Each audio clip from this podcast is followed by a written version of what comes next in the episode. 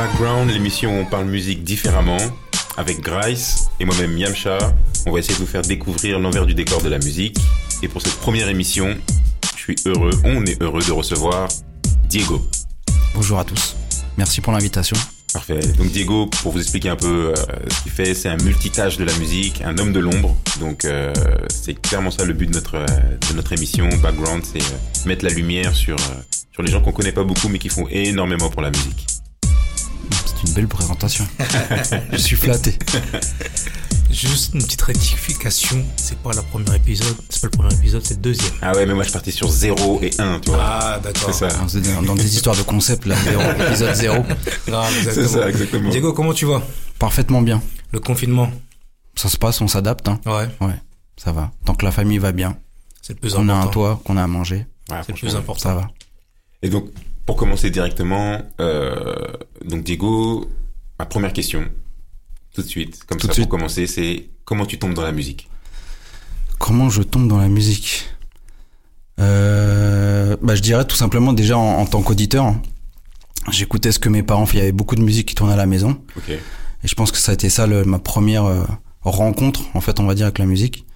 Donc euh, ça allait de des Beatles à Bob Marley à, à Balavoine. Ouais. À- C'était vraiment varié, quoi. Mhm.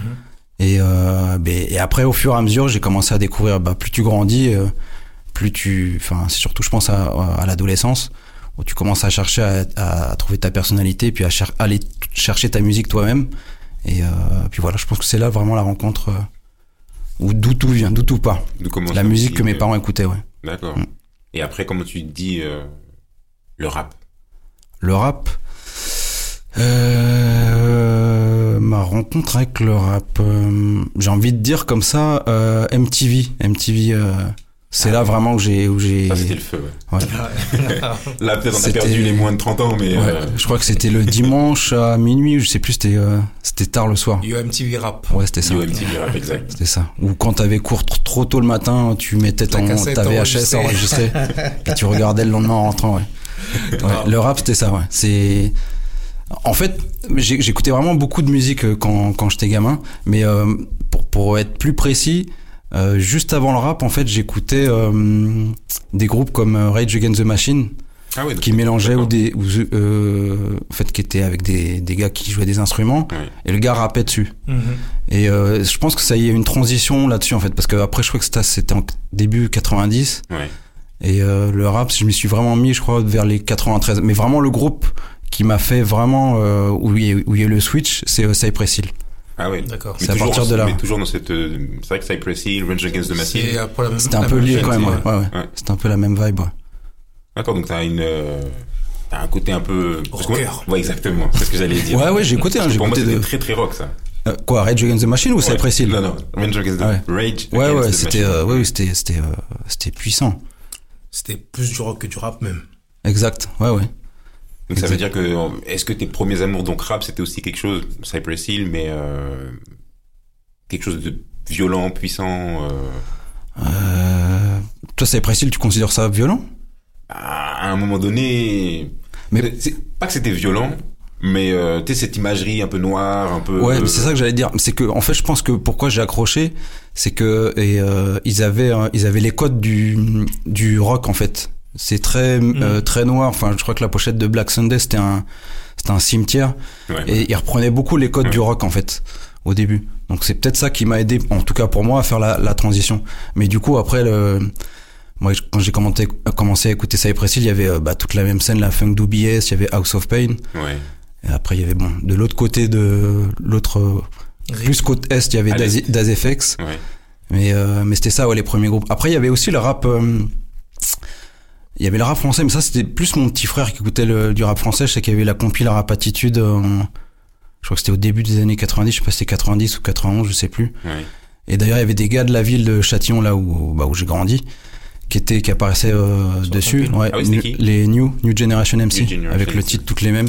Et euh, mais à ce, à ce moment-là, il y avait des trucs que qui revenaient, qui, qui arrivaient à mes oreilles, des noms, mais ça me Ça me parlait pas, en fait. Je pense Ouais. que c'était le le rap français. Je me suis mis vraiment à partir de, je vais dire 95 avec euh, Time Bomb. Je pense que c'est là où ils ont adopté vraiment le flow. euh, De toute façon, pour moi, ouais, il y a un avant et un après Time Bomb. C'est ça, ouais. Donc, euh, Et donc, les petits switches du genre euh, rock, rap, comme euh, on avait Run DMC et. euh, Ouais. Et euh, ça, ça te parlait déjà, ça? J'écoutais pas spécialement. Ouais. Ouais. C'est, c'était, j'ai pas écouté forcément tous les groupes qui mélangeaient rap rock. C'est vraiment, c'est, c'était, je restais pas dans une catégorie, il faut que j'écoute ça ou ça. Ouais, ok. C'était vraiment ce qui arrivait à mes oreilles. euh, parce que même après, il y avait, euh, enfin, il y, a- il y a tellement de groupes. euh, mais il y avait des trucs plus cool, à la euh, Tribe Called Quest ou quoi. C'était pas forcément des, du rap. euh, D'accord, d'accord, ouais, ouais. ça, c'était vraiment la, la porte d'entrée en fait. Ça, Précile, c'était vraiment ma porte d'entrée dans le rap où après, je- j'en suis plus sorti quoi. Ok, d'accord. Mais après, il y y a tellement de. En fait, il y a tellement de styles de rap euh, que après, t'as bah, t'as le choix. hein. Tu vas là où, où ça te plaît, quoi. Bah, c'est clair. Ouais. Et euh, donc, si je comprends bien, donc tu commences à aimer le rap comme ça et tu tombes dans le DJing. Effectivement. Ouais. Attends, attends, attends, attends. Ouais, je vais trop vite. En, en général, les gens qui font ça, ils ont dansé aussi. Est-ce que t'as été un moi, j'ai pas dansé. Non. Non. Par contre, j'ai fait un peu de graphe. Ouais. Ah ouais, donc t'étais hip-hop. Ouais, c'est ce qu'il faut dire, faut dire hip-hop. Ouais, Parce que souvent, on dit le rap. Mais en fait, dans ces époques-là, on était hip-hop. Rap, graphe, danse. Et donc, euh, DJing. Ouais. Et donc, toi, tu dis que t'as fait du rap. Enfin, t'as commencé à aimer le rap et tu t'es lancé dans le, dans le graphe. Ouais, ça, c'était en 80. Fou. Ouais. 96, 97, je pense. Ouais. Avec quel nom de graffeur? C'était BAC, B-A-C-K. Voilà, donc à tous Mais les je- camionneurs qui ont leur euh, camion. Je, je l'ai pas, je l'ai pas fait très longtemps. J'ai fait un ou deux ans, mais euh, Ouais. Ouais. Et après, tu t'as pris les platines? Ouais, ça c'était en 80, 96, je pense. C'était Oui. suite à la rencontre de d'un gars qui s'appelle DJ Blacker Ok. que j'avais rencontré pendant euh, une formation euh, de couture dans Paris. Comme quoi Oui, oui, oui, de la couture, apprendre à, à, à fabriquer des vêtements. Et, euh, et en fait, on s'est euh, on s'est lié d'amitié en fait. Et après, il me dit un jour, je passe chez lui. Il, il habitait dans le 18e. Il habitait avec sa femme. Et euh, on était parti chercher un truc. Après, on devait bouger. Et euh, il avait il avait ses platines. Donc moi, j'écoutais déjà du rap. Je vois- c'est- Les platines, en fait, je les avais juste vues dans les clips. Ok. Ouais. Et là, c'était la première fois que je les vois en vrai, et je commence à toucher et tout ça. Et, euh, et j'ai- à ce moment-là, je me suis dit, il faut que j'ai la même chose. Donc, euh, j'ai économisé, parce que à ce moment-là, Ouais. je crois que. Bah là, c'était une formation payée, en fait. C'était une formation euh, payée, donc j'ai économisé. Après, j'ai taffé et euh, je les ai achetés à un pote à lui qui les vendait, euh, je crois que c'était DJ Saïdou. Il faisait beaucoup de soirées déjà à l'époque, D'accord. Et euh, je les ai achetés d'occasion. Voilà. Et c'est là où, euh, après, bah. Ouais, c'est souvent ce ressort. On disait que le, le- l'équipement pour devenir DJ, c'est, c'était vraiment cher. Ouais, c'était très cher à l'époque. Très cher. Ouais, ouais. Donc, euh, moi, le, ouais, les premières platines, je les ai achetées d'occasion, ouais. Et c'est comment ça se passe? C'est- Tu t'entraînes chez toi dans ta chambre, tu mixes. Ouais, c'est ça, hein. Moi, j'ai jamais été, j'ai jamais été DJ. Bah, donc, pareil. euh, et, moi, ça m'étonne je- toujours de se dire comment, Ouais. comment on commence à Comment être DJ, t'arrives ouais. euh, Qu'est-ce qu'on fait? On se dit, bon, ben, j'ai les platines maintenant, qu'est-ce qui se passe? Bah, j'ai, à ce moment-là, j'écoutais euh, les émissions de DJ Clyde et Asco sur Nova. Ah oui. Et euh, il me semble qu'il y avait Cut aussi, Cut Killer, qui avait son émission. Ouais, sur Nova, il a eu une émission sur Nova. Ouais, J'étais trop jeune. Ah bon? Ouais, il a eu une émission sur Nova. euh, il a eu Skyrock et tout ça, mais je Ouais. il a eu avant ça euh, Nova. Ok. Donc pour apprendre, en fait, j'enregistrais les, euh, les émissions sur une cassette. Ouais. Et après, je me les réécoutais pour essayer de refaire les mêmes, euh, soit les mêmes enchaînements ou les mêmes scratchs, quoi. Et tu t'arrivais facilement? Bah, il fallait travailler, hein, c'est comme tout, hein. Ouais. Faut, c'est- Non, parce que rien n'est facile, hein. Honnêtement, moi, le, tu peux me parler de rappeurs, tout ça, je, je connais à peu près. Mhm. Mais ça, pour moi, c'est, c'est l'inconnu total. Ouais. Euh, prendre des disques, tu- tu- Les les là-dessus. euh, ouais. tout ça, pour moi, c'est, c'est compliqué. Non, c'est, enfin, bon, je trouve ça facile maintenant, mais, euh, mais de toute façon, quand t'as envie d'apprendre un truc, tu, t'y vas, quoi. Exactement. Ouais. Et aujourd'hui, tu continues toujours? Pas vraiment. Je suis en train de réinstaller les platines à la maison Mhm. parce que j'ai envie d'apprendre à ma fille Ouais. qui a 12 ans. Donc je pense que c'est un âge où, où elle peut apprendre Pour la culture. Voilà. Pour la culture, Donc là, je suis vraiment en train de les, les, les réinstaller pour, le- pour lui apprendre. ouais. Mhm. Mais il y a aussi mon fils là qui, qui arrête pas de jouer. Il met ses camions dessus, il fait tourner la. Ah ouais. Comme dans le clip de. Ouais, exactement. Donc lui, ce sera après. Ouais. Et donc là, quand t'es dans cette euh, phase un peu DJ, euh, tu dis que t'écoutes DJ Clyde, DJ Cut Killer, c'est tes références ou t'en as d'autres? Parce que là, finalement, on est sur des références françaises. Alors que tu commences le rap avec des références euh, américaines, Américaines, et ouais. tout. Ouais, c'est vrai qu'en termes de DJing, c'était plus on- au début des références françaises, Ouais. parce que c'est ce qui arrivait le plus facilement euh, à mes oreilles, bah, de par la radio en fait, qui était euh, qui était accessible avec un, un, un radio cassette quoi. Et euh, mais après au fur et à mesure, parce que c'était l'époque aussi des hum, des DJ, enfin des VHS où t'avais des championnats, t'avais les championnats d'IMC. Ah, les t'avais- DMC, quoi. Ouais, t'avais beaucoup de VHS euh, où tu pouvais, où t'avais, euh, enfin, soit les championnats qui étaient filmés, Ouais. ou soit il y avait Qbert en fait qui faisait le con, euh, qui se déguisait, qui faisait des scratchs et tout ça. Ah ouais, ok. Et si je te, je devais te citer une référence en américain, ce serait lui, Qbert, Qbert. Ouais. ouais. Qui était, euh, Ok, la référence quand même. Enfin, qui, est un, qui est un monstre en fait, qui est, enfin, il a une, enfin, je sais pas comment définir son style. On dirait que le gars il vient de, il vient d'une autre planète. euh. Ce qui est, ce qui est marrant, c'est que lui, il est gaucher, il, il, il scratch d'une manière euh, différente. Comme un donc, ambidextre, en fait. Il Ouais, et en fait, du coup, ça, ça crée un, un flow différent. Et lui, il est très fort. Après, il y a aussi DJ Revolution dans un autre style, Ouais. qui est de la côte euh, ouest, et euh, qui bossait beaucoup avec euh, Dilated People, Ok. cette scène-là. Et euh, ouais, pour les deux références en termes de DJing, ça serait ça, ouais. Et donc quand t'es DJ comme ça, euh, parce que souvent à l'époque, euh, 80, début des années 90 jusqu'au milieu des années 90, c'est souvent euh, le rappeur et son DJ. Donc toi t'es DJ, tu te lances dedans. Est-ce que tu te dis, faut que je me trouve un rappeur ou euh, Non, pas du tout. non pas du tout Pas du tout. Moi, je mixe dans, dans ma chambre, enfin, enfin là, en l'occurrence, c'était dans la cave parce que mes parents avaient une maison, donc euh, ma chambre, elle était dans la cave. Je mixe, je, je- j'achète des disques, il y a des potes qui passent à la maison, on écoute, enfin, je fais, et là, je commence à faire des premières mixtapes pour mes potes, à la Ah, base. d'accord. Et rapidement, je me dis, bah, euh, bah pourquoi je, je, je, je ferais pas une pochette, une jaquette, et puis j'irai pas les vendre à, à les démarcher à, Châtelet. au Hall, à Châtelet, Bah oui. comme, euh, bah, comme tous les grands de l'époque, en fait. Enfin, quand je dis les grands, c'est les DJ qui étaient déjà Mmh, installés. installés. Ouais. Donc t'avais Cut Killer, il y avait Posca aussi, c'était une référence. Ah ouais, les Ouais. Les- Mais plus en termes de de comment dire ça. Euh, il était très actif en fait, ouais, beaucoup. actif, ouais. Il, est, il est très productif. Voilà, ça c'est le mot que je cherchais. Ah oui, c'est- Dans la productivité, lui, c'était, euh, deux, trois, mi- peut-être deux ou par mois, peut-être deux par mois ou. Je, je sais pas combien par mois, mais en, tout cas, il, est, a- il est arrivé au moins une cinquantaine beaucoup, de mix, enfin presque une cinquantaine, je crois. hein. Sur une année. Non, pas sur une année, mais en tout, En dans, tout, ouais. dans toutes ces mixtapes. Mais euh, mais du coup, ouais, pour répondre à ta question, ouais, et, et du coup, là, c'est là où j'ai commencé à faire des mixtapes, à faire une pochette et à les Ouais. démarcher. Mais euh, c'est là où je me suis vite euh, trouvé confronté à la réalité. En fait, c'est que Il y a d'autres personnes, il y a d'autres c'est que quand t'arrives dans le magasin, t'as déjà tous les gros noms Ah avec oui. leurs mixtapes et tout ça, et qu'on te regarde euh, comme ça en disant t'es qui, c'est quoi ces trucs-là, et qu'on Ouais. limite on te, enfin on te, on te snob quoi, tu vois. Ouais. Donc c'est du, c'est, ça a été du travail. Je me faisais rembarrer. Il y a peut-être un ou deux magasins qui me prenaient euh, les cinq mixtapes. Mais euh, mais bon, au dé- les premières, je les faisais, je les dupliquais à la main. Donc euh, C'est-à-dire que là, en fait, tu faisais tout toi-même. Ouais. De la, de la cover. euh, de la cover. la- les euh, premières, la cover, je la- j'allais les faire chez un pote, ou c'est des Ouais. potes qui me les faisaient. Ok. Mais j'avais acheté un duplicateur euh, cassette. Il y avait aussi un magasin euh, à Montparnasse qui s'appelait Videlec. En fait, ils vendaient des VHS euh, vierges. Tu pouvais acheter en gros ou, euh, ou à l'unité. Et ils faisaient aussi des, des cassettes. Et j'allais acheter mes cassettes en gros là-bas. Et ça revenait moins cher. Et du coup, après, je collais mes petits stickers enfin dessus. Mmh. et c'était Ok. euh, c'était un peu à l'arrache, quoi.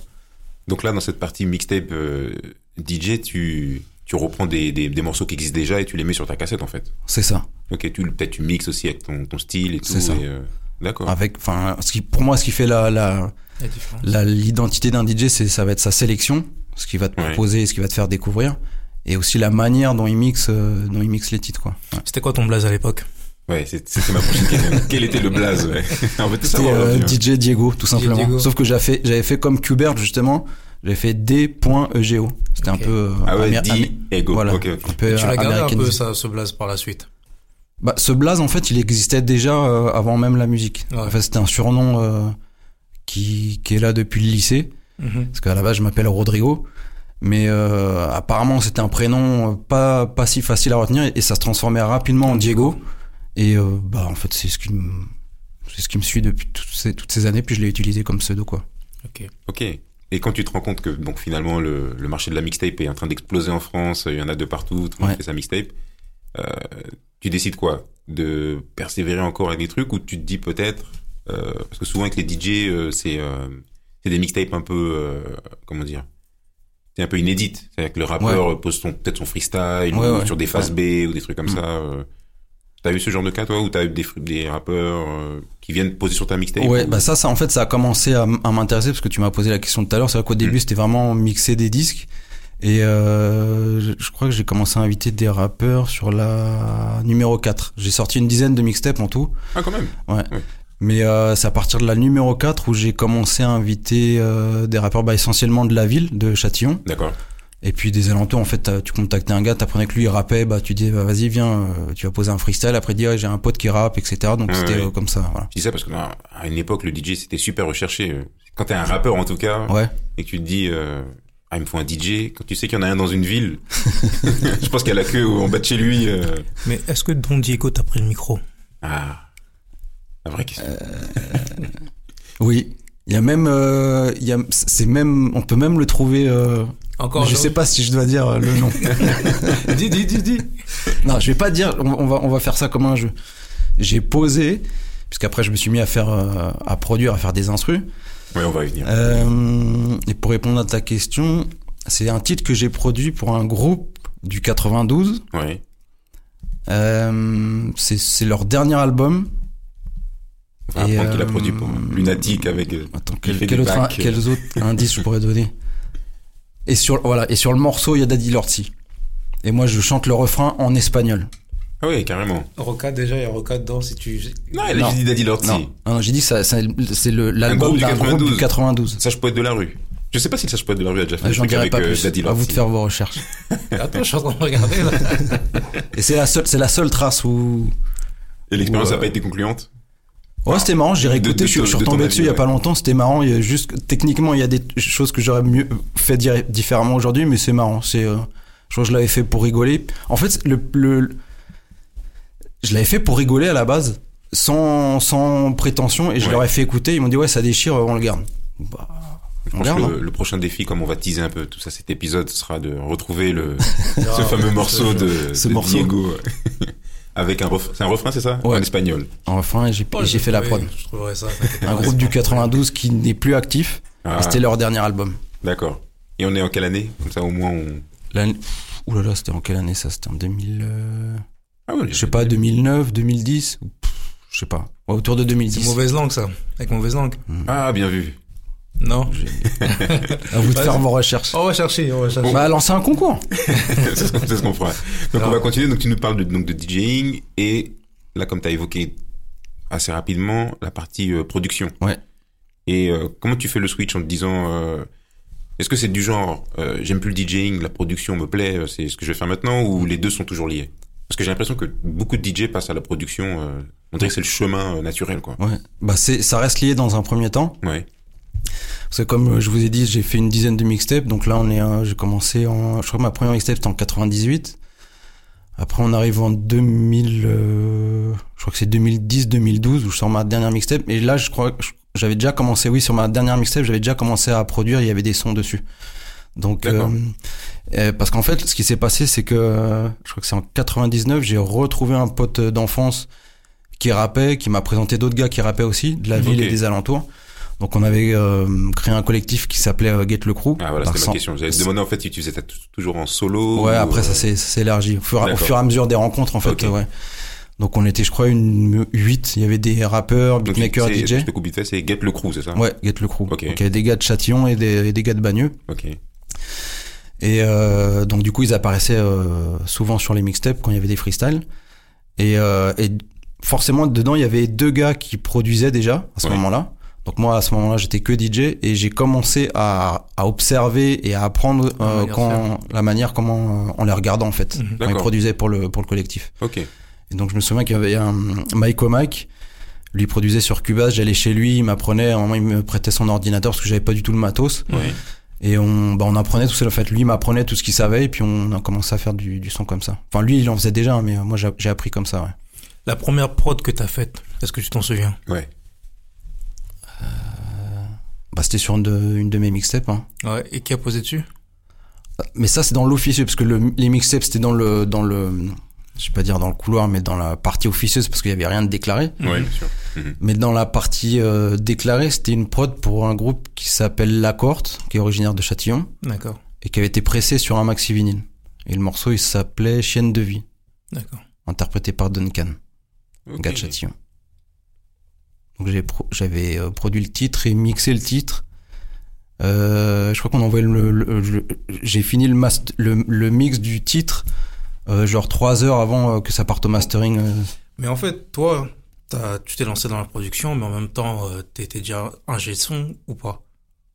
Parce que là, tu me dis que t'as produit et t'as mixé le son. Ouais, bonne question parce que c'est aussi, c'est aussi une de tes. Ouais, bah en fait c'est c'est des choses qui se enfin c'est des choses complémentaires en fait, c'est que forcément quand tu fais tes quand tu produis tes mixtapes, quand tu les réalises, bah t'es obligé de faire des niveaux, enfin c'est la technique, il y a de la technique déjà en Mhm. termes de, de matériel. Et euh, et même sur la dernière mixtape où justement il y avait beaucoup enfin la dernière en fait c'était que des freestyles, que des inédits rap français. Ok. J'ai appris tout seul en fait. Enfin tout enfin je suis vraiment un, de base de nature un, un Ouais. autodidacte. Et euh, après c'était pas les meilleurs mix du monde à l'époque, mais mais je voulais le faire et donc la seule parce que je connais pas d'ingé son, je connaissais pas d'ingé son donc c'était je- bah, j'avais pas le choix que de le faire tout seul Tout en fait. Ouais. Donc, t'as, t'as, t'as été, t'as commencé à faire tes prods, t'as été DJ et euh, t'as commencé à enregistrer les gens comme ça. Ouais, avec un 4 pistes à la maison, euh, Ce que 4 j'allais dire, pistes à la euh, maison, cassette, ça, ouais, euh, ouais, ok. dans la cave de chez mes parents. Ils venaient à rapper. J'avais un Je 4 savais pistes. pas ça, Diego. Ah bon Ah non, savais pas, Diego. sais. Ouais, c'était un 4 pistes analogique. Ouais. Euh, et après, j'avais pris un 8 pistes numériques à Juan Marco, bah, des New Generation MC. Mais à l'époque, enfin, le groupe n'existait plus, mais qui est originaire de Châtillon aussi. Ok. Mhm. Et euh, qui vendait son 8 pistes. Et euh, j'avais pris ça, j'avais fait quelques mixtapes avec, euh, avec ce, bah, ce 8 pistes numériques que j'ai toujours à la maison d'ailleurs. Et après, il y a le studio à Châtillon qui s'est monté en 2000. Ouais. Et c'est là où je bascule sur le l'ordinateur. Enfin, vraiment, Ouais, c'est ton studio à toi. non, c'est pas mon studio, c'est Ah, un studio créé par euh, Odger, en fait, qui est, euh, qui est un des membres de, des New Generation. New Generation MC, qui travaille pour la ville de Châtillon.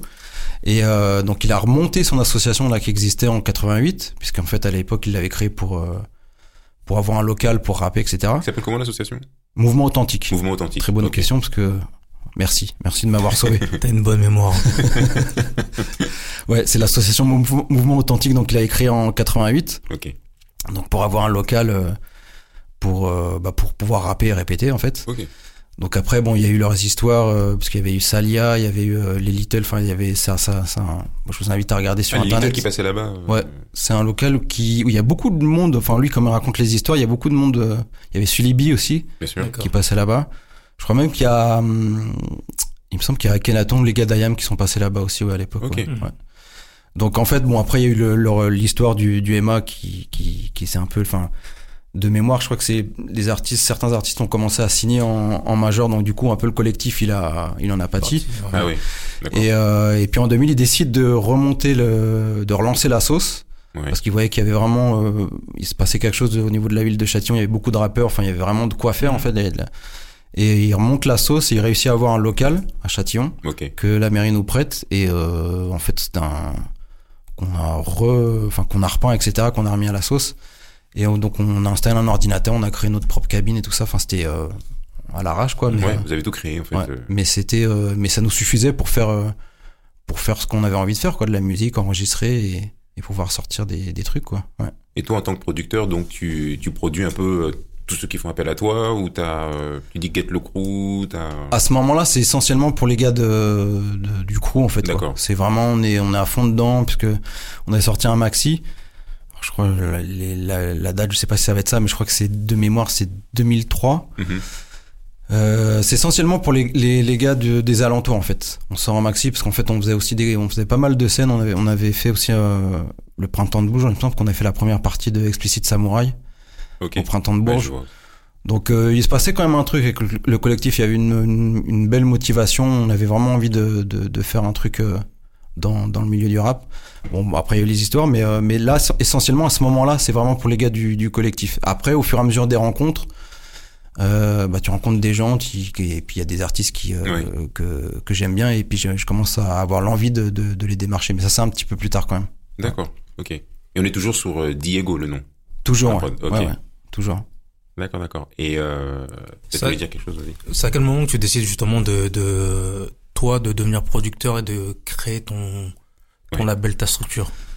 À quel moment euh, Alors là, on est en 2002, donc je sors ma dernière mixtape. On commence à faire des concerts avec euh, Get le Crew, je crois que c'est 2003, 2005. Ouais. Euh, je commence à produire aussi pour un gars, euh, Ortega Dogo, qu'on m'avait présenté, qui venait d'arriver sur Paris. J'avais réalisé son album. C'est euh, 2008-2009. Enfin, le label, il a été euh, Triumph Records, il a été euh, créé en 2009 2009. avec mon frère, ouais. Et euh, bah c'est à partir de là où vraiment là j'ai lâché le plus ou moins lâché le DJing. Je suis à fond dans la production Ok. et puis dans la paperasse parce que créer une euh, un label, c'est créer euh, une société et puis il y a sûr. beaucoup de paperasse et puis forcément bah comme j'ai dit c'est j'apprends tout tout seul donc euh, Mm. À chaque fois, ouais. Ça pour faire de des début, recherches, ouais. voilà, pour euh, faire euh, remplir tel ou tel papier. Et euh, bah, c'est là où on lance le label avec mon frère et puis on on sort le premier projet, bah, c'est mon projet. Ça c'est en 2000, euh, bah, 2009, ouais. Ouais. Donc c'est une mixtape qui s'appelle Affaires de famille. On a invité euh, bah, tous les gens qu'on connaissait qui rappaient. Il y avait Aketo, Gros Dash, euh, euh, Specta. Enfin il y en a plein. hein. Mhm. Donc euh, affaires de famille. Et puis là j'ai fait toutes les prods. Donc il y a une vingtaine de titres. J'ai fait toutes les prods et, euh, et puis j'ai mixé ça, j'ai mixé ça euh, façon DJ quoi. Produit, mixé, euh, tout partout. Euh, le mix je l'avais fait avec un gars qui bossait au studio parce qu'en fait j'avais bossé au studio aussi. euh, j'avais été employé au studio Mouvement Authentique. Et à ce moment-là, il y avait quelqu'un d'autre qui était euh, qui bossait là-bas et je l'avais mixé avec lui. Enfin, c'est lui qui avait fait le plus gros, la plus grosse partie du travail. Je lui faisais confiance et puis euh, moi je faisais des, des petites retouches. Ouais. Ok. Et c'est là où je me consacre à fond dans la production. Et là où et c'est là où c'est avec mon frère on, on monte euh, la structure Triumph Records et le but c'est de placer un maximum euh, de prod sur des Mhm. artistes euh, qu'on aime bien. T'as réussi Oui et non. Il y a des artistes où ça a rien donné. Il y a des Euh, artistes que t'aimais bien, t'as pas pu, t'as pas pu leur proposer, ou des artistes euh, où t'as proposé, mais Comme- finalement tu ne les as plus aimés. Euh, non, mais faut dire qu'avec le recul, à ce moment-là, je, je pensais que j'étais, enfin, j'ai jamais été. Gros- gros- première grosse référence en termes de, de production, ouais, c'était une de mes références au début. Au début. Euh, en réalité, maintenant, quand je réexou, parce que l'autre fois, je faisais du rangement et je suis retombé sur mes packs de prod sur CD. Euh, c'était c'était pas super en même temps. Donc euh, au, au moins, au moins, tu vois, tu le reconnais. non, il y, a- il y a eu des moments de, j'ai envie de dire des moments de génie, Ah mais des moments où j'étais satisfait des trucs. Mais par exemple sur un CD où t'as 20 prods, là quand j'écoute aujourd'hui, il y en a une seule que je trouve euh, Ouais. potable en réalité, tu vois. Ouais. Mais on avait proposé, je sais qu'on avait proposé à à Sniper euh, à l'époque, euh, enfin à Dash directement, parce Ouais. qu'en fait, C'était leur DJ, Ouais, c'est ça Bah, exactement. DJ producteur peut-être maintenant. Ouais, c'était le pro- leur producteur, ouais. Parce que mon frère était en contact avec lui, donc je me souviens qu'on avait été à Ah un rendez-vous. excusez-moi, j'ai confondu Getch, Dash. Ouais, c'est. Ouais, ouais. Ça se C'est ressemble un peu. 95, tout Ouais. ça, mais euh, Mais euh, ça avait, c'était pas concluant et forcément quand je réécoute les prods, c'était, euh, c'était normal. Je c'est, normal. et euh, mais ouais, il y a des trucs qu'on a réussi à placer. Mais les, les premiers placements que je fais, c'est surtout les connaissances.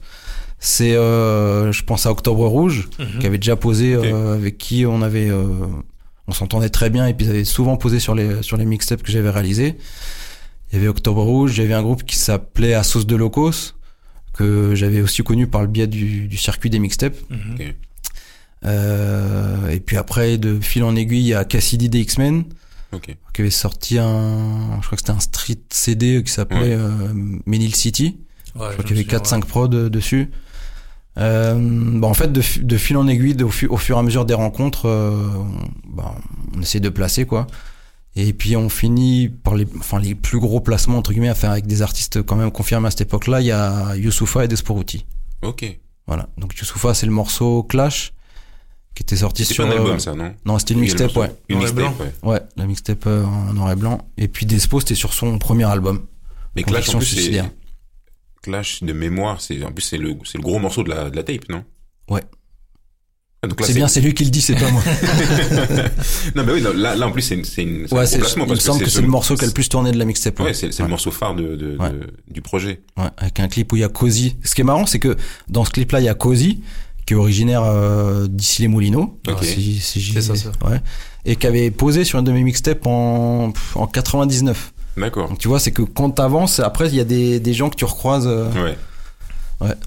Et comment ça, petit. comment ça s'est passé justement la connexion avec Yusufa Avec Youssoufa, euh, en fait, alors je sais plus, on est en quelle année là? On est en 2000, euh, 2010, je crois, 2011, je sais plus.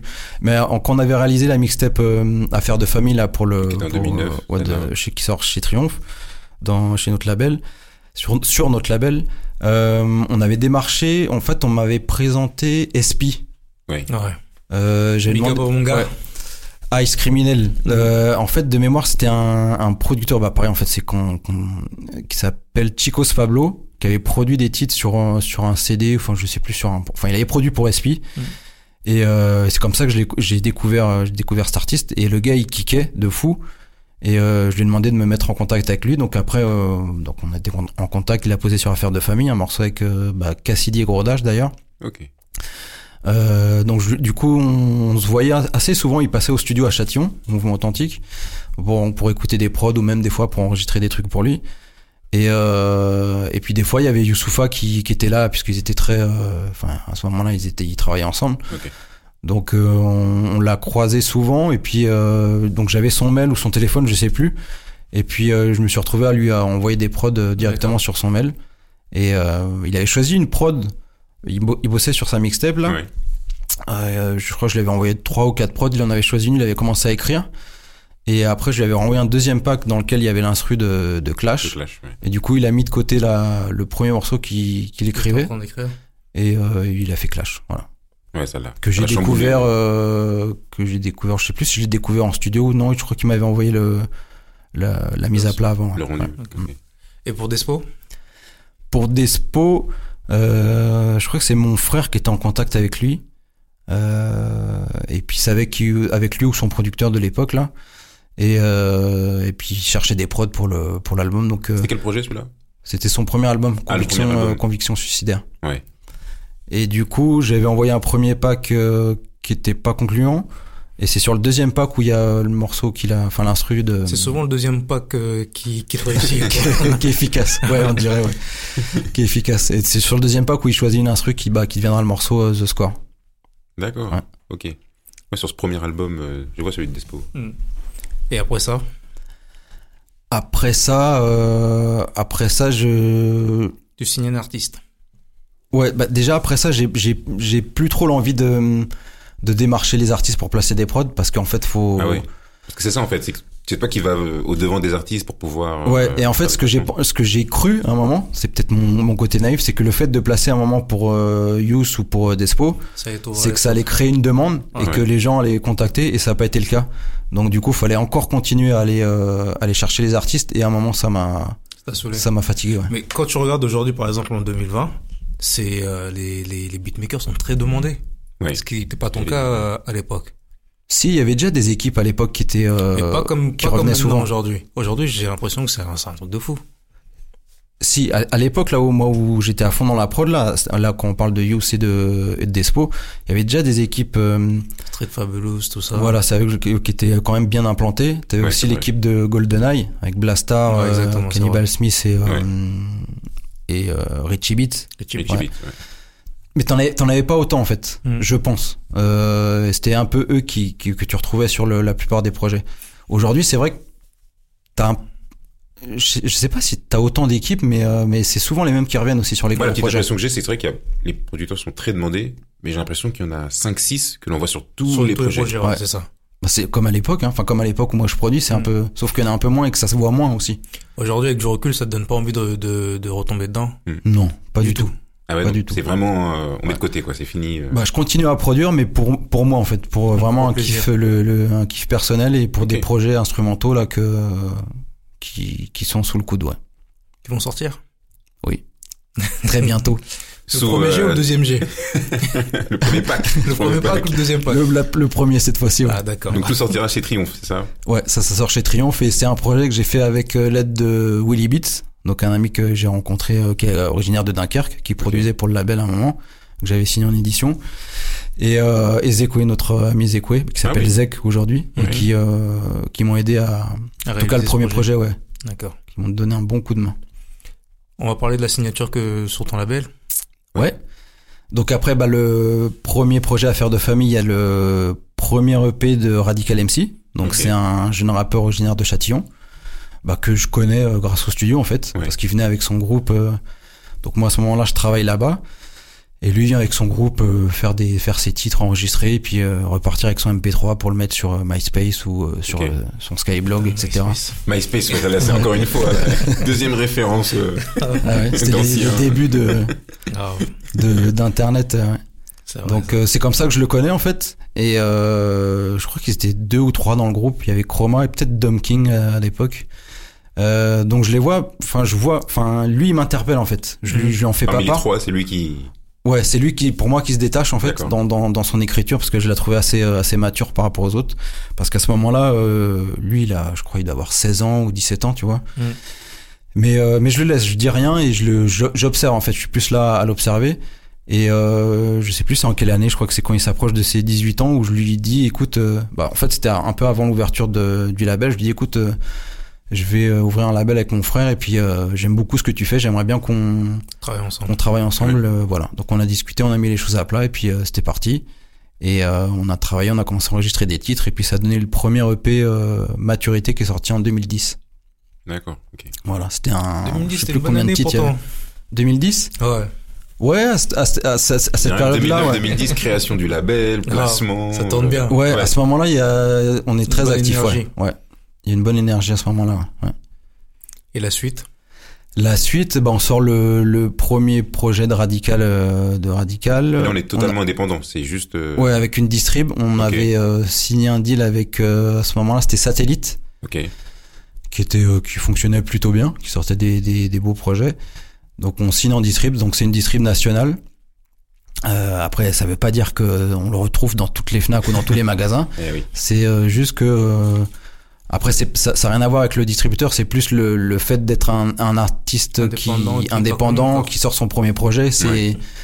C'est pas évident en fait. Donc ils sont assez réticents. Bah c'est comme à l'époque où moi quand je sortais mes premières mixtapes, Ah, tu vois, ils m'en prenaient Ouais, 5 qui sait d'où il sort. et c'est après c'est au bout de 4 5 ans quand tu arrives à ta disque là il dit ah bah vas-y bah là je t'en prends 50, tu vois, c'est Ok. c'est au fur et à mesure qu'on Ah ouais, faut De le ta dire ça, présence. parce qu'à l'é- à l'époque, c'était vraiment comme ça. C'est quand t'allais à la FNAC, ils te prenaient pas des, des packs de CD entiers. C'est-à-dire qu'ils te prenaient euh, 5 CD, 10 CD. T'allais à la FNAC de Montparnasse. C'est ça, ouais. La FNAC des de Champs. Rille, des Champs. Ouais. Et tu plaçais tes CD à chaque fois. C'était c'était une galère. Ouais. C'était une vraie galère. Le travail d'un distributeur quoi. En fait, Non. c'est ça, tu faisais le, tra- le taf Voilà, d'un distributeur. Ouais. Après, t'avais les marchés aussi. Tu, tu venais déposer ton pack de... Il y avait 50 CD dans le carton, je crois. 25 25, ouais. 25. Tu déposais ça. C'est ça. Un bordel son Ouais. nom. Donc euh, On a vécu ça, nous. On n'était pas ça. encore dans l'époque C'est des streams. On n'était pas encore dans, dans Sur le terrain. Ah, T'étais ouais, t'étais au four et au moulin quoi. Je te jure. C'est. C'est pour ça qu'on dit cette génération de 2010, et génération un peu sacrifiée, hein, de, Ouais, exactement. C'est du vrai. changement qu'il y a eu entre le, Il y a eu une le transition, physique, en fait. ouais. le stream, enfin, Internet plutôt, euh, où on retrouvait la musique très facilement, mais Ouais. sans, sans rémunérer l'artiste et, C'est ça. et tout ce qui va derrière. Mais en même temps, quand, ouais, quand tu dis de, que c'est une belle année, c'est vrai qu'il y a une belle énergie à ce moment-là, mais en même temps, et, c'est, et avec le recul que je me rends compte, c'est que quand on crée le label, en réalité, c'était pas la meilleure période pour créer un label, Ouais. parce qu'à ce moment-là, c'est là Ah où, oui. au 2010, où t'as le, où tous les gens écoutent les, enfin, ils vont pirater les, les Bah oui. MP3 sur Internet et euh, ils achètent de, de moins en moins euh, de CD, quoi. Ce que tu dis, c'est totalement vrai, mais faut pas oublier qu'il y, avait quand même, euh, on en parlait en off tout à l'heure, euh, il y avait quand même un, groupe de personnes qui te suivaient, qui te suivaient réel- réellement. C'est-à-dire Ouais. qu'à cette époque, ton- tu vendais 1000 CD, euh, il y avait un bon billet qui rentrait directement dans ta poche. Ouais, ouais, tu vois. c'est vrai. Mm. Après, c'est vrai que le, moi, je trouve, tu vois, le, euh, Immune, tout ça, ça a été, ça fait du bien quand même. Parce que ta musique, elle a pu être propagée, propagée Ouais, partout. S'il n'y aurait pas eu ça, tu serais cantonné peut-être qu'à ton quartier ou, C'est ça, ouais. C'était plus accessible. Donc, il y a eu du bon et du mauvais dans tout ça. De toute façon, là, ce- ce- cette période-là, c'est ça, ça a été les débuts de ce qu'on, ce qui se passe aujourd'hui, en fait. Exact. Tu vois. Et puis c'est bien qu'il y ait ce genre de de transition ou de modification du, du business parce que c'est au final ça ça a fait avancer le truc quoi. Oui, ça apportait d'autres comportements. effectivement. C'est ça. Ouais, ça change les habitudes de, de consommation. Bah, bah comme un peu comme cette année, hein. le confinement ça ça a complètement changé les, la consommation de la musique et et c'est pas et une fois que le déconfinement sera total, bah il y a des habitudes qui vont rester quoi. Ouais, c'est sûr. Exactement. Et pour revenir donc sur ce, sur Radical MC, donc vous avez une- un premier, c'est quoi, c'était un EP? Ouais, premier un EP, donc ça, ça sort en 2010. Il y a eu Donc un album après par la suite? Ouais, mais beaucoup plus tard. Ouais. Beaucoup plus tard. Là, on a des bons retours euh, pour un pour un premier projet, ouais, en termes de presse et tout ça. On avait bossé, bossé avec un attaché de presse. Et euh, après, avec Radical, on sort deux mixtapes euh, gratuites Ouais. via le via le site du label. Et euh, on a mis du temps à sortir le premier album. C'était pas calculé, on aurait voulu le sortir plus tôt, mais après je sais plus. Enfin, je pense que La vie, en fait. Les Ouais. de la vie. Les aléas de C'est la vie, ça. exactement. donc euh, le- l'album il arrive en 2015. D'accord. Lever l'encre. Ouais. C'est un 15 titres, euh, bien mixé, donc pas par moi. Non, c'était euh, Jérémy Tuile de Studio Meter. C'est un studio Mm. qui n'existe plus, mais euh, il a fait du très très bon travail. Je ont développé beaucoup de de d'ingé par Ouais. derrière. D'accord. Donc c'est lui qui a mixé le projet. Et euh, bah, toujours en indépendant, on le sort. Euh, là, Satellite euh, ne s'appelle plus Satellite, ça s'appelle Kézit. Ok. Donc on le sort euh, via Kézit. Et euh, bah, ça se passe plutôt bien, on a des bons retours. Euh, au même moment, euh, bah, on sort des clips. Euh, et je produis. C'est la première fois que je produis une date de concert Ok. pour l'artiste. Donc c'est quelque chose que je découvre, que j'apprends sur le tas. Au final, tu fais tout. Parce que tu, tu le manages aussi, non? À ce niveau-là. Ouais, je fais un peu tout là. Ouais. Ouais. Mais euh, mais à- ça, je te le dis avec le recul, mais à vouloir euh, tout faire, à un moment, tu fais pas forcément euh, les choses bien. ouais. Ouais. je vois.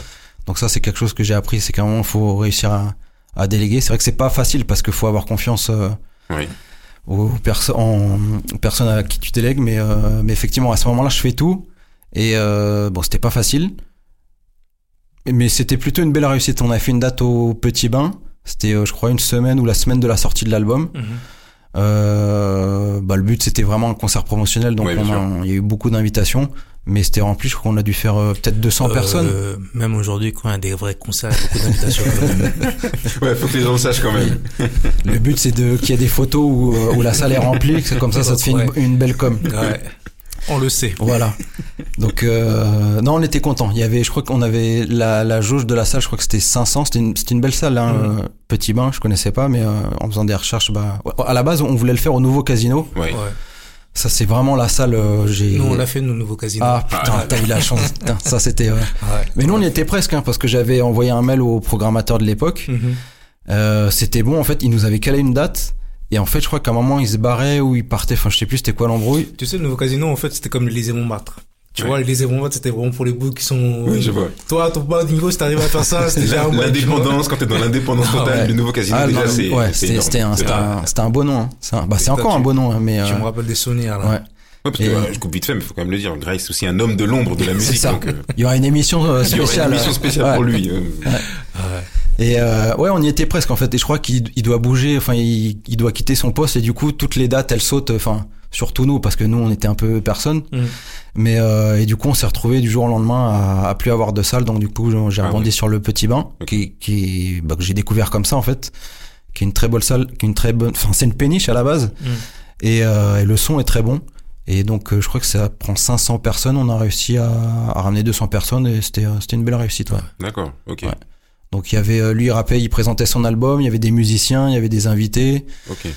il y avait eu euh, ouais, il y avait des beaux invités, il y avait Camnous, il y avait Redeka, Ouais. euh, j'en oublie sûrement. Il y avait DJ Fab qui avait fait le warm-up. Ok. Euh, il y avait Aladoum en première partie. C'était euh... ouais. Pas mal. C'est je suis quand même fier de, de ce qu'on a fait. Mhm. Ouais. D'accord. Et, euh... et ça s'arrête au final? Avec Radical, oui, c'était Ouais. une période. Radical, Euh, justement.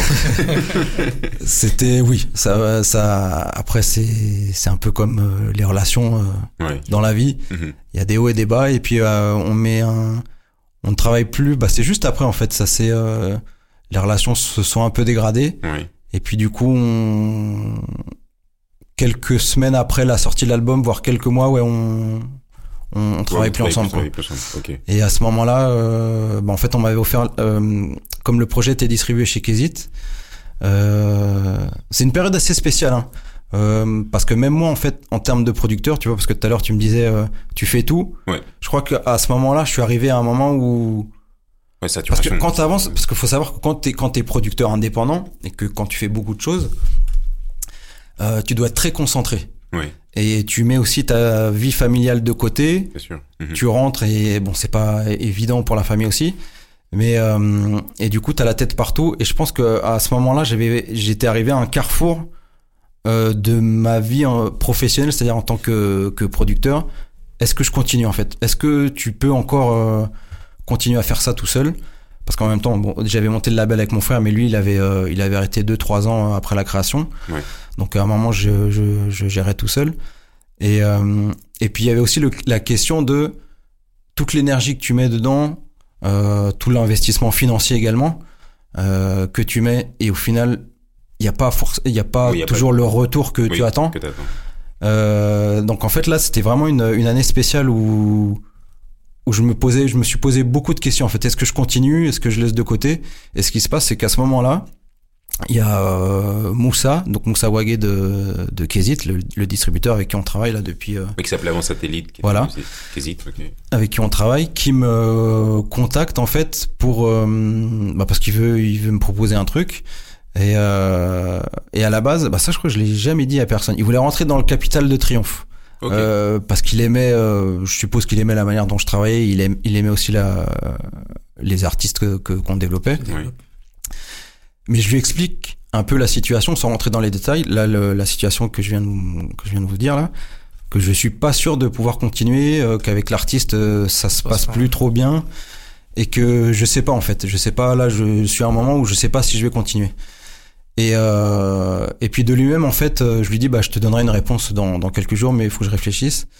Et euh, de lui-même, il me recontacte quelques jours après en me disant bah écoute, euh, si jamais la première proposition te te convient pas, t'as un poste de DA chez nous, on va monter des labels.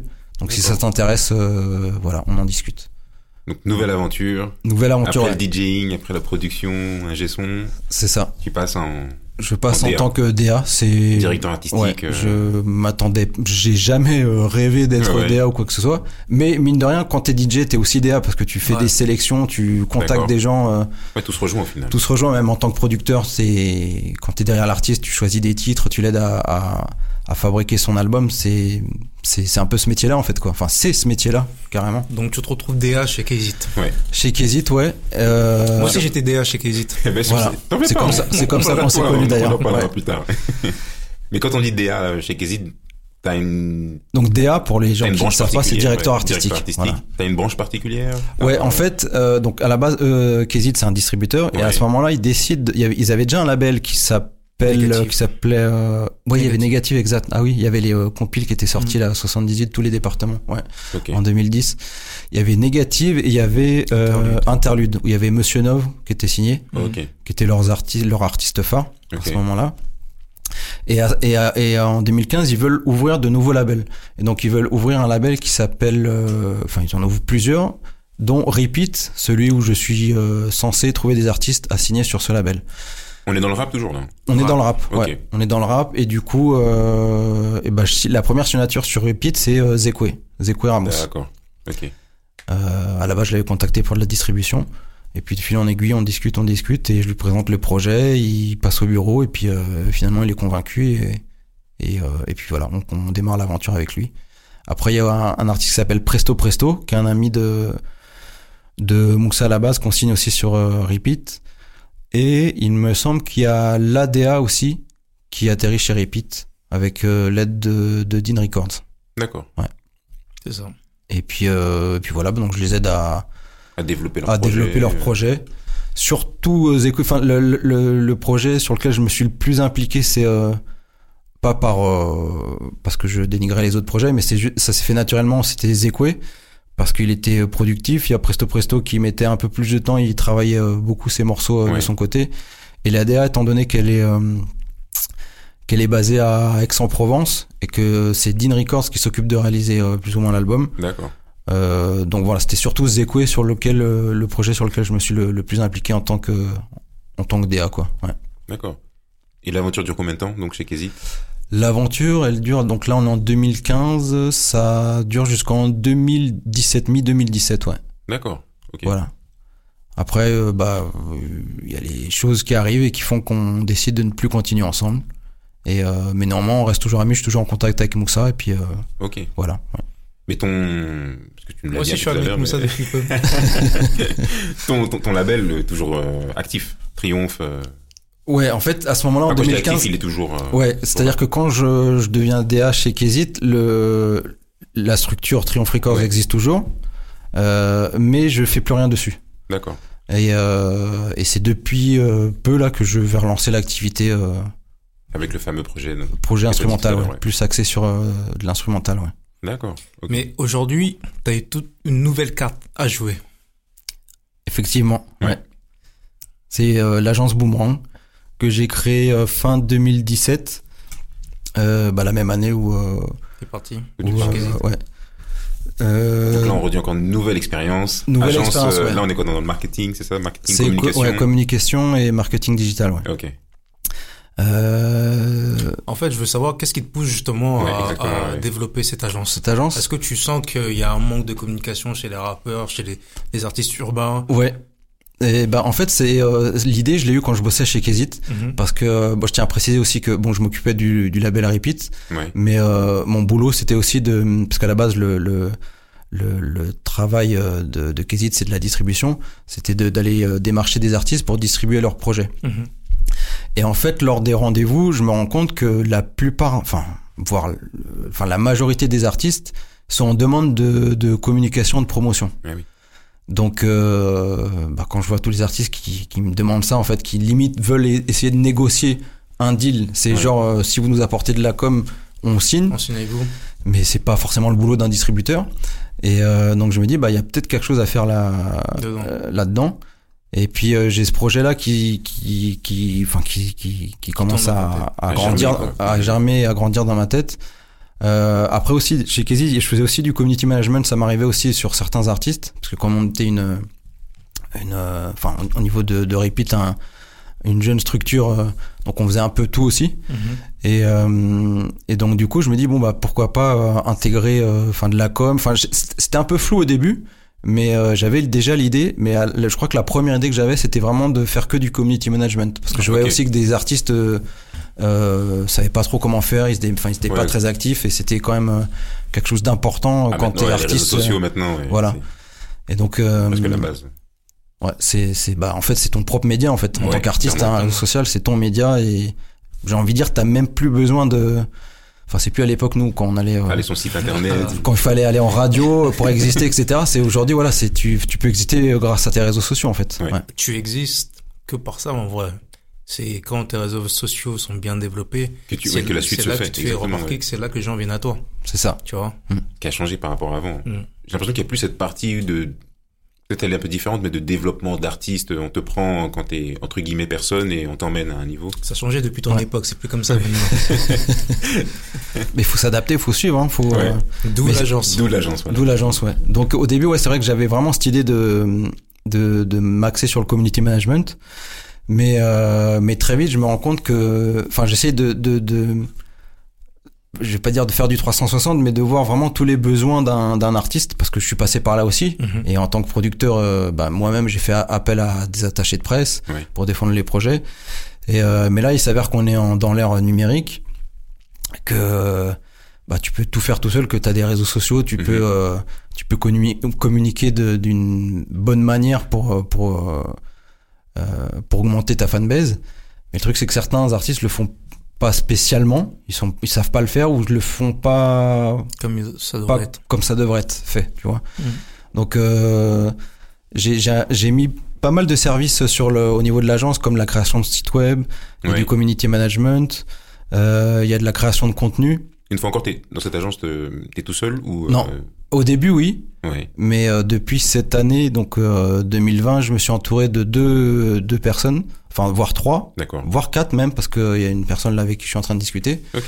Donc euh, je travaille avec deux attachés de presse, donc un senior et un junior. Ok. Donc, euh, pour expliquer, un senior, c'est quelqu'un qui fait ça depuis euh, très longtemps. Euh, donc, en l'occurrence, c'est celui qui défendait les projets de, bah, les premiers projets que j'ai sortis via mon label.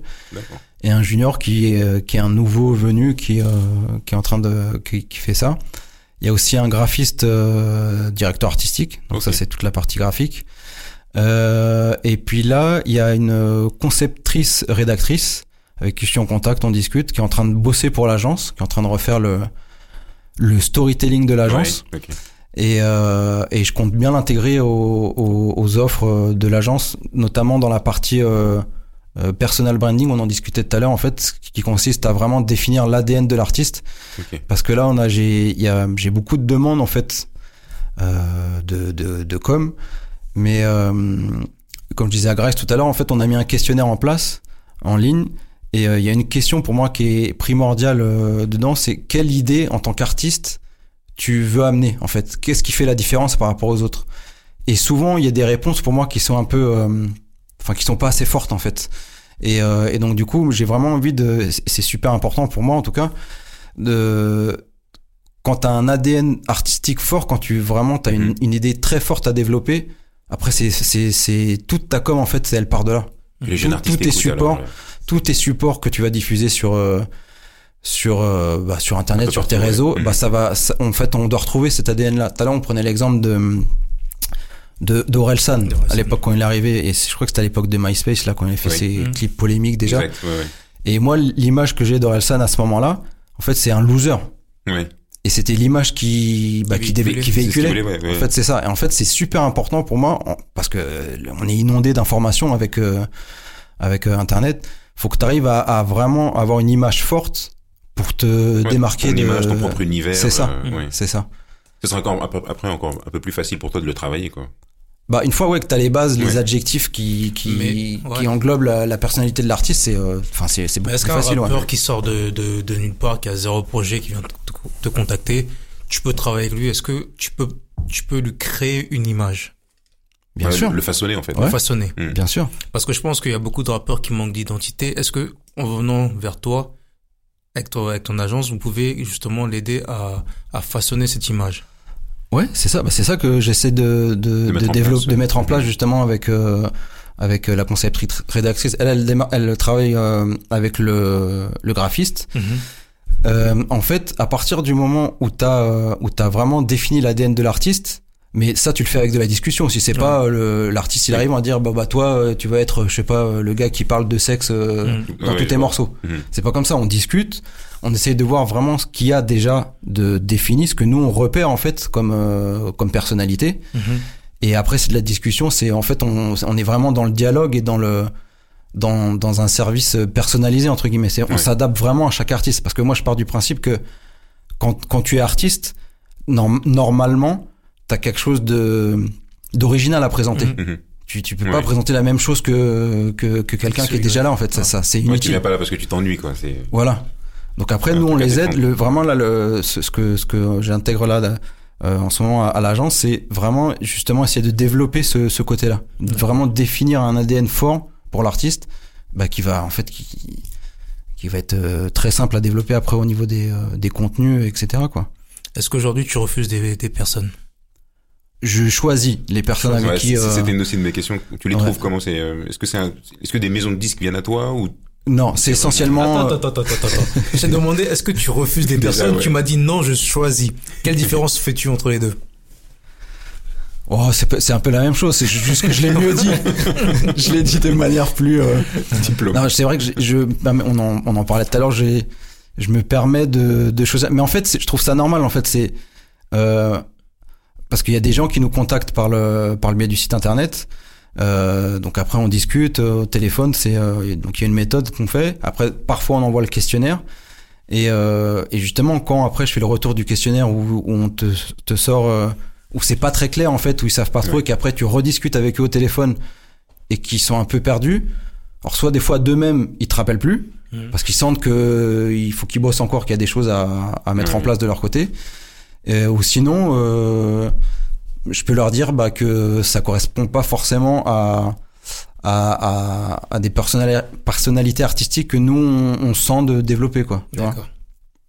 Mais euh, mais après je peux les conseiller d'autres agences, euh, ça ça me dérange pas. Mais mais effectivement, en fait, je pense qu'il faut qu'ils adhèrent à une vision aussi parce que c'est c'est pas évident aussi de dire à un producteur, à un artiste, de lui dire que écoute, parce qu'en général ils te contactent juste, en général c'est ouais on veut plus de visibilité, on veut. euh, ça, ouais. mais en fait, c'est c'est pas aussi simple que ça. En fait, il y a Mhm. toute un- une stratégie à mettre en place. euh, et, et pareil, on peut on peut te faire des posts, des, mi- des trois posts par jour sur euh, tes réseaux sociaux, mais tant qu'on te reconnaît pas, tant que t'as rien Ouais. de spécial à apporter, bah il va En rien fait, se passer en fait. Tu viens en appui. C'est pas, Voilà. c'est pas toi qui va faire l'artiste en fait. C'est ça.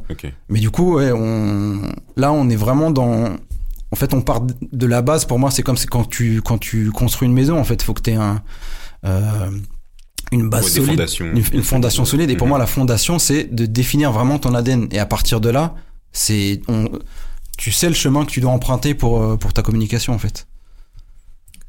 Donc là, c'est la nouvelle, la nouvelle aventure, l'agence Boomerang. C'est ça. Ouais. Ok. Donc euh, bah ça se passe plutôt bien. Il y a des euh, il y a des gens qui nous contactent via le site. Donc euh, je me je me j'ai le luxe de, de pouvoir choisir les gens avec qui euh, avec qui je travaille. Euh, mais comme je, je le redis, c'est il faut qu'ils adhèrent à une vision. Après, c'est moi je leur dis, je leur explique ma vision. S'ils adhèrent pas, bah euh, euh, ils vont aller travailler avec quelqu'un d'autre. Et puis euh, il y en a il y en a avec qui ça adhère. Bah je vais notamment le euh, là on a travaillé, on a fait une mission pour un groupe qui s'appelle V5, un groupe Ouais. originaire du 77, donc qui est euh, signé sur un label euh, indépendant qui s'appelle W Records. Ok. Euh, donc ça c'est je suis en contact avec Schema, euh, le, bah, le directeur du, du label. Et justement on a beaucoup discuté avant de commencer à travailler ensemble. Et euh, en fait c'est une c'est un feeling aussi, tu vois. C'est tu, quand tu sens que la personne elle a la tête sur les épaules, qu'elle sait que qu'elle prend ça au sérieux, Mhm. qu'elle qu'elle est à l'écoute. Ouais. Et ben euh, et ben on fonce. Moi j'y vais. Tu vois, c'est il faut vraiment qu'il y ait il y a l'humain avant tout en fait. C'est Ouais. pour travailler avec quelqu'un, il faut vraiment qu'il y ait un feeling et qu'il qu'il y ait un, qu'il se passe quelque chose humainement. Sinon, ça sert à rien. Si, je suis pas là pour, euh, pour imposer ma vision. Si t'es d'accord, on y va. Si t'es pas d'accord, ouais, bah, il y en a plein d'autres avec qui tu peux bosser, quoi. Là, on touche à la fin de l'émission. Qu'est-ce qu'on te souhaite pour 2021 2021, eh ben, que, qu'on travaille de, avec, euh, des, de plus en plus d'artistes de qualité. Je sais qu'il y en a. D'accord. Et euh, notamment, ah bah, je, vais, je vais lui lancer un appel, même si je l'ai contacté hier. euh, Tu vois, bah, juste pour dire qu'il y a des gens qui nous contactent et euh, chose que je commence à faire depuis peu. Je moi-même, je contacte Avec aussi des des artistes D'accord. ou prod avec qui j'ai envie de travailler. Ok. Et euh, donc là, j'ai découvert. Je tiens, je tiens à en Ah parler ouais, quand son, même. son, son rappeur marseillais. Ouais, j'ai découvert un artiste qui s'appelle euh, Hachim. Hachim, ok. Donc grâce à une publicité sur euh, sur Instagram, Ok. donc qui est du marketing digital. Et, euh, et vraiment, je me suis pris une grosse claque. Donc c'est un artiste indépendant qui vient de Marseille. Ok. Euh, il a sorti, il vient de sortir un EP qui s'appelle P. Il a déjà sorti d'autres, euh, il me semble, d'autres titres euh, auparavant. Je l'ai découvert avec le titre euh, Reverse. Ok. Donc je vous invite à aller voir le clip. Euh, c'est très fort. Ok. Euh, au niveau de l'écriture et au niveau du visuel, Mhm. je trouve qu'il apporte vraiment un truc. euh, Moi, je me suis vraiment pris une claque. Hein. Il apporte vraiment quelque chose de, de frais, quoi. Donc Hachim, si tu nous écoutes, Voilà. Tu Donc, nous euh, écouteras. Donc j'ai échangé avec lui hier sur. Instagram, du coup, et bah, je vais rentrer en contact avec sa prod. Ok. Et euh, voilà, c'est vraiment, j'ai, on a envie de travailler des projets de qualité et euh, où il y a vraiment euh, quelque chose à, à faire en termes de- d'artistique et euh, des artistes avec des personnalités fortes en fait, voilà, qui ont vraiment un univers à apporter. euh, je pense qu'on va choisir de plus en, enfin de mieux en mieux entre guillemets des, les, les artistes avec avec qui on travaille comme ça, ça fera une belle image de l'agence. Voilà. Parfait. En tout cas, merci pour tout, Diego. Bah merci à vous pour l'invitation. Merci. Le site de, de l'agence, Agenceboomerang.com. Voilà, tout agenceboomerang.com. Tout attaché. Voilà. Merci beaucoup. Merci, Merci- Don Diego. merci C'était. Background. Portez-vous bien. On se retrouve très bientôt. Salut. Ciao.